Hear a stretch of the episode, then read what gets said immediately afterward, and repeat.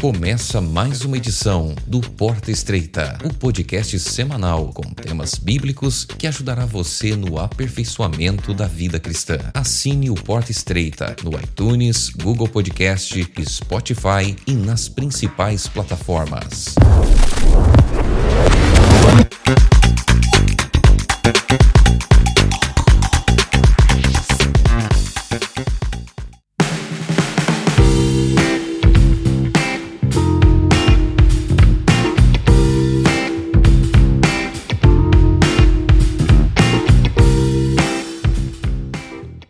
Caminho a Cristo. Capítulo 3 Mudança de rumo. Como pode alguém ser considerado justo diante de Deus? Como pode o pecador ser justificado? Somente por meio de Cristo podemos ter harmonia com Deus e com a santidade. Mas como chegar a Cristo? Muitos fazem a mesma pergunta que outros fizeram no dia do Pentecostes. Quando convencidos do pecado, exclamaram: Que faremos? A primeira palavra da resposta dada por Pedro foi: Arrependei-vos. Em outra ocasião, logo depois disso, ele disse: Arrependei-vos, para serem cancelados os vossos pecados. O arrependimento inclui a tristeza pelo pecado e o afastamento dele. Não abandonaremos o pecado enquanto não reconhecermos quão perigoso ele é. E enquanto não nos afastarmos sinceramente do pecado, não haverá mudança real em nossa vida. Muitas pessoas não compreendem a verdadeira natureza do arrependimento. Lamentam seus pecados e até procuram fazer alguma mudança na sua forma de viver por medo de que seus erros lhes causem maiores sofrimentos. Mas isso não é arrependimento, no sentido bíblico. Essas pessoas querem evitar o sofrimento, mas não o próprio pecado. Esse foi o tipo de tristeza de Esaú, quando viu que o direito de primogenitura estava perdido para sempre. Balaão, aterrorizado pelo anjo que bloqueava seu caminho com uma espada na mão, chegou a reconhecer sua culpa, com medo de morrer, mas não teve um arrependimento genuíno nem manifestou mudança de propósito ou vontade de abandonar o pecado. Judas Iscariotes, depois de trair seu senhor, exclamou: Pequei, traindo sangue inocente. A confissão brotou de uma mente culpada por um terrível senso de condenação e pelo temor do julgamento que o aguardava. As consequências o enchiam de pavor, mas não havia uma tristeza profunda nem um coração quebrantado por haver traído o imaculado Filho de Deus e negado o Santo de Israel. Faraó, quando sofreu os juízos de Deus, reconheceu seu pecado apenas para livrar-se de maiores castigos, mas voltou a desafiar o céu assim que as pragas foram suspensas. Todos esses lamentaram os resultados do pecado mas não se entristeceram pelo próprio pecado. Quando o coração permite que o Espírito de Deus o influencie, a consciência é despertada e o pecador começa a discernir a profundidade e santidade da lei de Deus, que é o alicerce do seu governo no céu e na terra. A luz, que vinda ao mundo, ilumina a todo homem, chega também aos segredos do coração e as coisas que estão escondidas são reveladas.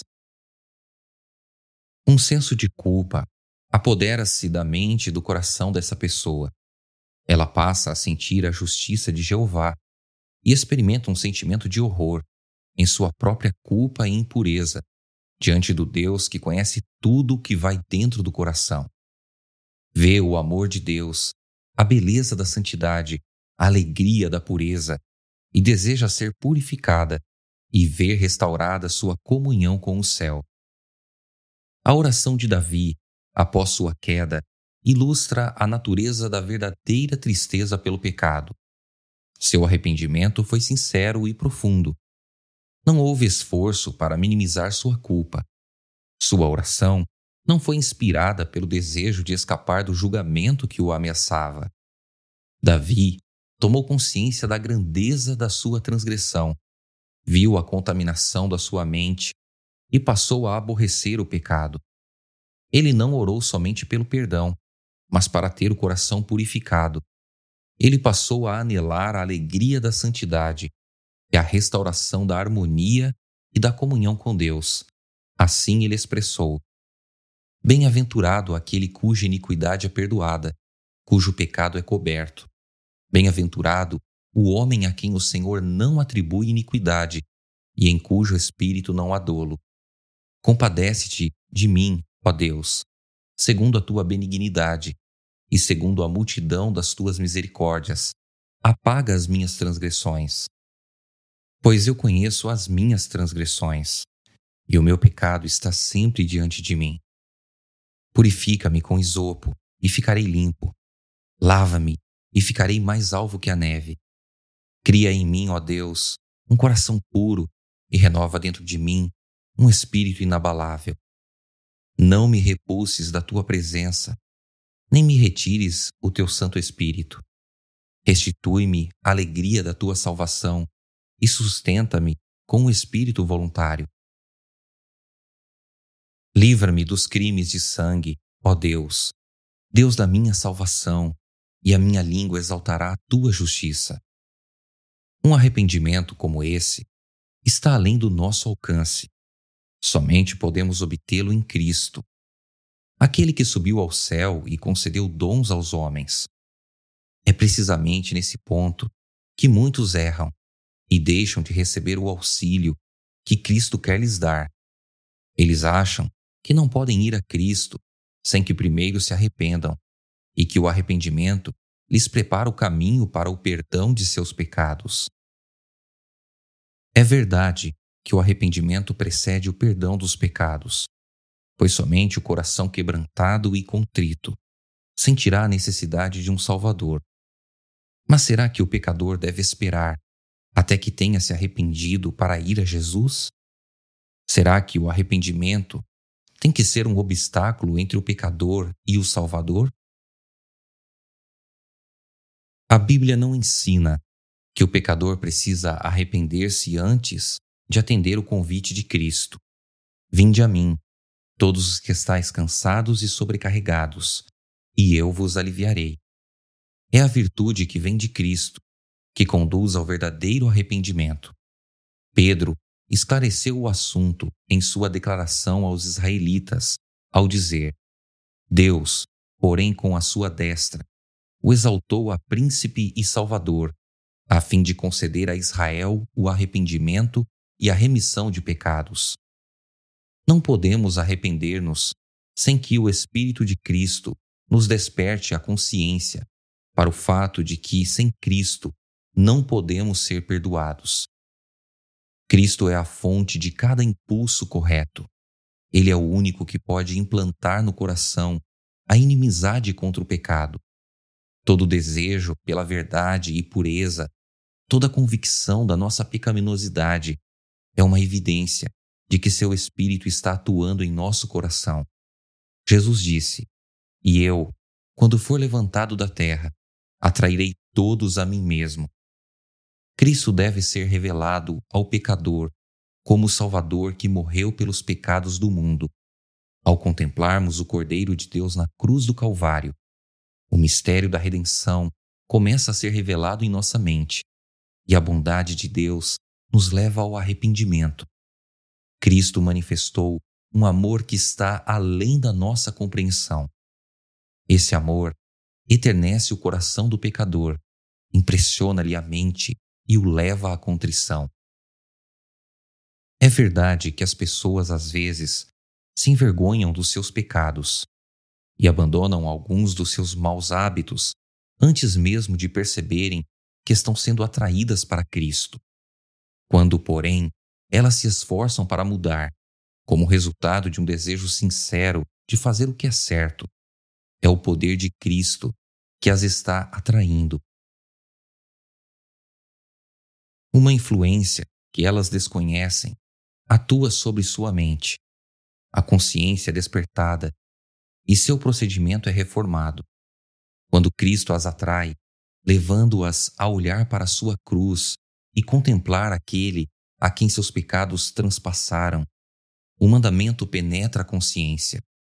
Aparecem diante dos seus olhos a pecaminosidade da sua vida e o pecado arraigado em sua mente. Essas pessoas começam a perceber a justiça de Cristo e exclamam: Afinal, o que é o pecado? Para que tão grande sacrifício fosse exigido para a redenção da sua vítima? Era necessário todo esse amor, todo esse sofrimento, toda essa humilhação para que não perecêssemos, mas tivéssemos vida eterna? O pecador pode resistir a esse amor, pode recusar a deixar-se atrair para Cristo, mas se não resistir, será atraído para Jesus. O conhecimento do plano da salvação o conduzirá aos pés da cruz, em arrependimento pelos seus pecados, os quais causaram os sofrimentos do amado Filho de Deus. A mesma mente divina que opera na natureza fala ao coração das pessoas e cria nelas um irresistível desejo de obter algo que não possuem. As coisas do mundo não as satisfazem mais. O Espírito de Deus insiste com elas para que busquem aquilo que de fato pode trazer paz e descanso. A graça de Cristo e a alegria da santidade. Através de influências visíveis e invisíveis, nosso Salvador está constantemente agindo para atrair a mente das pessoas dos prazeres ilusórios do pecado para as bênçãos infinitas que por meio dele podem alcançar. Para aqueles que estão tentando matar sua sede com a poluição deste mundo, é dada a mensagem: aquele que tem sede, venha, e quem quiser, receba de graça a água da vida. Você que tem no coração o desejo de obter algo melhor do que aquilo que o mundo pode dar. Reconheça nessa necessidade a voz de Deus falando à sua mente. Peça que Ele lhe conceda o arrependimento e que lhe revele Cristo em seu infinito amor e perfeita pureza. Na vida do Salvador, os princípios da lei de Deus, amar a Deus e ao próximo, foram perfeitamente exemplificados. A benevolência e o amor altruísta eram a razão da sua vida. Quando contemplamos o Salvador e sua luz nos ilumina, é que podemos ver a pecaminosidade do nosso coração. Pode ser que, tal como Nicodemos, nos orgulhemos em dizer que temos vivido de maneira justa, que a nossa conduta moral é correta, e assim pensar que não precisamos humilhar o coração diante de Deus, como um pecador comum. Mas quando a luz que vem de Cristo brilha em nosso coração, passamos a ver como somos impuros, discernimos nossos motivos egoístas, nossa inimizade contra Deus, que tem manchado cada ato da nossa vida. Só então reconheceremos que nossa justiça é, na verdade, igual a trapos sujos e que somente o sangue de Cristo pode limpar-nos da impureza do pecado e renovar nosso coração à sua semelhança. Um simples raio da glória de Deus, um lampejo da pureza de Cristo que penetre no coração, torna dolorosamente visível cada mancha impura e revela claramente a deformidade e os defeitos do caráter humano, os desejos não santificados, a infidelidade do coração e a impureza dos lábios ficam evidentes os atos de deslealdade e de desrespeito à lei de Deus são expostos. Sob a influência perscrutadora do Espírito Santo, o coração do pecador é atingido e ele fica aflito. O pecador se torna completamente perturbado e insatisfeito ao ver o puro e imaculado caráter de Cristo. Quando contemplou a glória que cercava o mensageiro celestial que lhe fora enviado, o profeta Daniel ficou prostrado ao reconhecer a própria debilidade e imperfeição. Descrevendo o efeito daquela cena maravilhosa, ele disse: Não restou força em mim, o meu rosto mudou de cor e se desfigurou, e não retive força alguma. O coração tocado dessa maneira passa a odiar seu egoísmo e amor próprio. A solução que resta é, através da justiça de Cristo, buscar a pureza de coração que está em harmonia com a lei de Deus e o caráter de Cristo. Paulo disse que quando a justiça que há na lei, naquilo que dizia respeito aos atos exteriores, ele era irrepreensível. Mas, quando discerniu o caráter espiritual da lei, ele reconheceu que era um pecador, julgado pela letra da lei conforme as pessoas a aplicam à vida exterior. Ele se considerava sem pecado, mas ao olhar para as profundezas dos santos mandamentos e ver-se como Deus o via, prostrou-se humildemente e confessou sua culpa. Ele disse: Outrora, sem a lei eu vivia, mas, sobrevindo o preceito, reviveu o pecado e eu morri. Quando ele compreendeu a natureza espiritual da lei, o pecado apareceu em sua verdadeira dimensão e sua autoestima desapareceu. Deus não considera igualmente graves todos os pecados. Há diferentes gradações de culpa, tanto aos olhos de Deus quanto aos humanos. Todavia, por mais insignificante que esta ou aquela transgressão possa parecer aos olhos humanos, nenhum pecado é pequeno aos olhos de Deus. O julgamento do homem é parcial e imperfeito, mas Deus vê todas as coisas como realmente são Desprezamos o alcoólatra e dizemos-lhe que o seu vício vai excluí-lo do céu, enquanto o orgulho, o egoísmo e a cobiça geralmente não são condenados. Mas esses pecados são especialmente ofensivos diante de Deus, pois contrariam a benevolência do seu caráter e o amor desinteressado que compõe a própria atmosfera do universo, onde o pecado não entrou. Aquele que comete um pecado grave pode se sentir envergonhado e necessitado da graça de Cristo. O orgulhoso, porém, não sente essa necessidade. Por isso, fecha o coração para Cristo e as bênçãos infinitas que ele veio conceder. O pobre publicano que orou: Ó oh Deus, se propício a mim, pecador. Se considerava uma pessoa ímpia e era assim que os outros também o viam.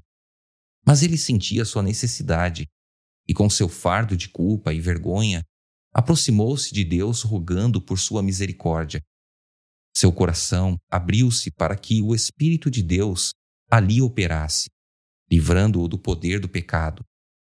A oração soberba e cheia de justiça própria do fariseu demonstrou que seu coração estava fechado para a influência do Espírito Santo.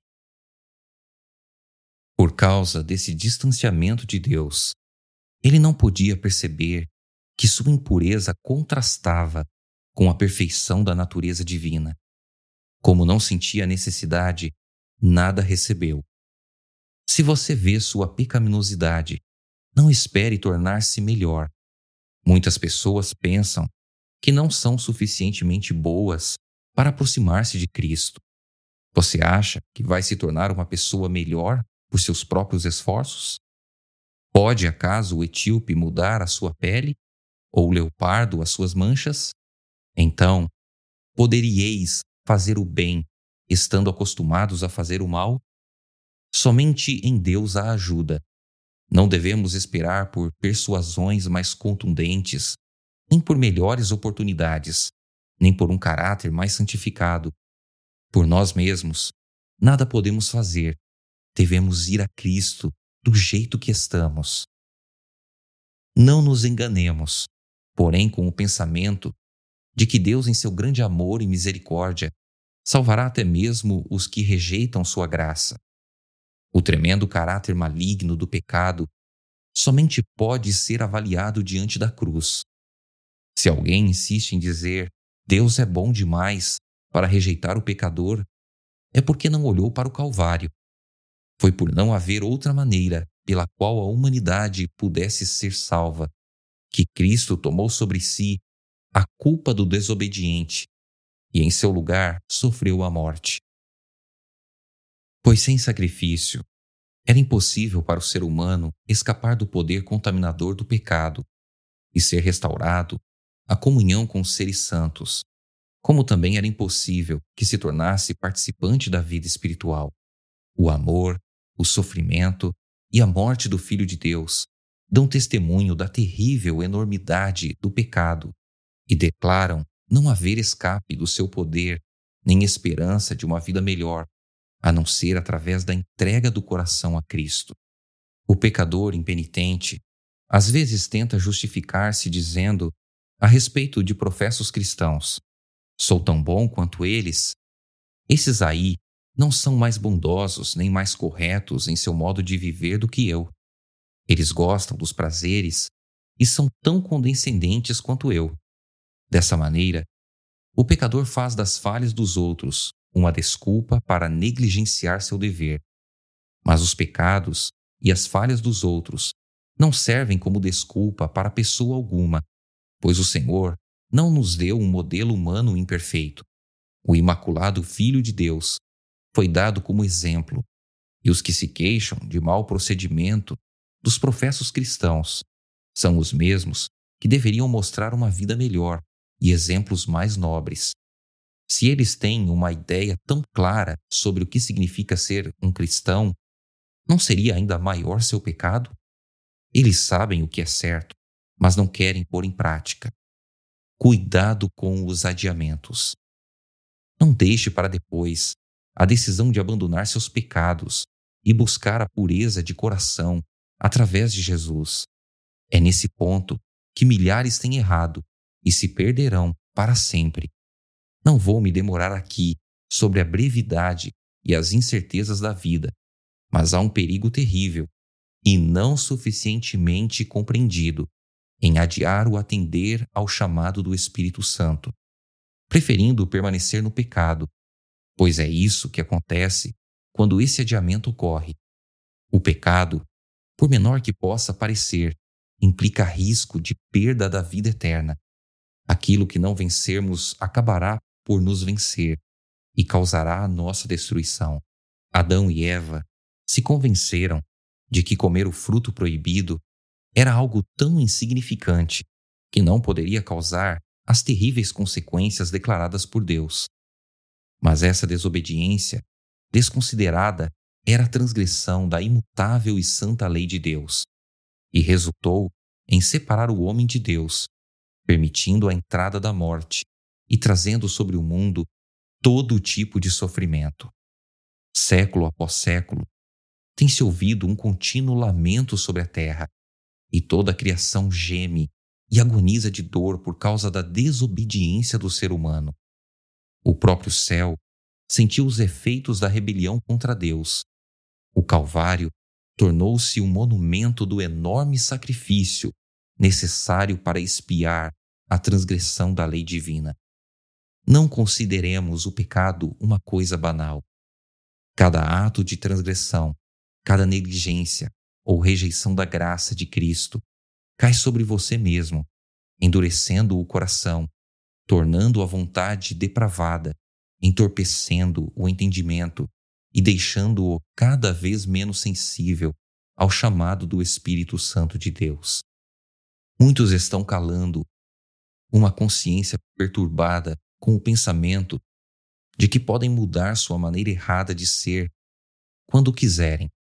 Pensam que podem brincar com o convite de misericórdia e continuar sendo impressionados por repetidas vezes e que, depois de terem desprezado o Espírito da graça, depois de terem se colocado ao lado de Satanás, ainda poderão mudar seu modo de agir em algum momento de terrível aflição. Mas não é assim tão fácil. A experiência, a educação de toda uma vida molda o caráter de tal maneira que poucos desejam receber a imagem de Jesus em sua mente. Até mesmo um mau traço de caráter, um desejo pecaminoso cultivado, poderá neutralizar o poder do Evangelho. Qualquer tolerância com o pecado fortalecerá a inimizade da pessoa contra Deus. Aquele que persistir na infidelidade ou permanecer indiferente à verdade divina colherá o que plantou. Em toda a Bíblia, não há um alerta mais assustador contra a leviandade em relação ao pecado do que as palavras de Salomão quanto ao perverso. As suas iniquidades o prenderão, e com as cordas do seu pecado será detido. Cristo está pronto para nos libertar do pecado, mas ele não faz isso contra a nossa vontade. Se por causa da transgressão persistente a própria vontade ficar inteiramente inclinada para o mal e passarmos a não ter mais o desejo de ficar livres, se a vontade não aceitar sua graça, o que mais ele poderá fazer? Destruímos a nós mesmos pela insistente rejeição ao seu amor. Eis agora o tempo sobremodo oportuno. Eis agora o dia da salvação. Hoje, se ouvirdes a sua voz, não endureçais o vosso coração. O homem vê o exterior, porém o Senhor o coração. O coração humano, com suas emoções de alegria e tristeza, sempre conflitantes,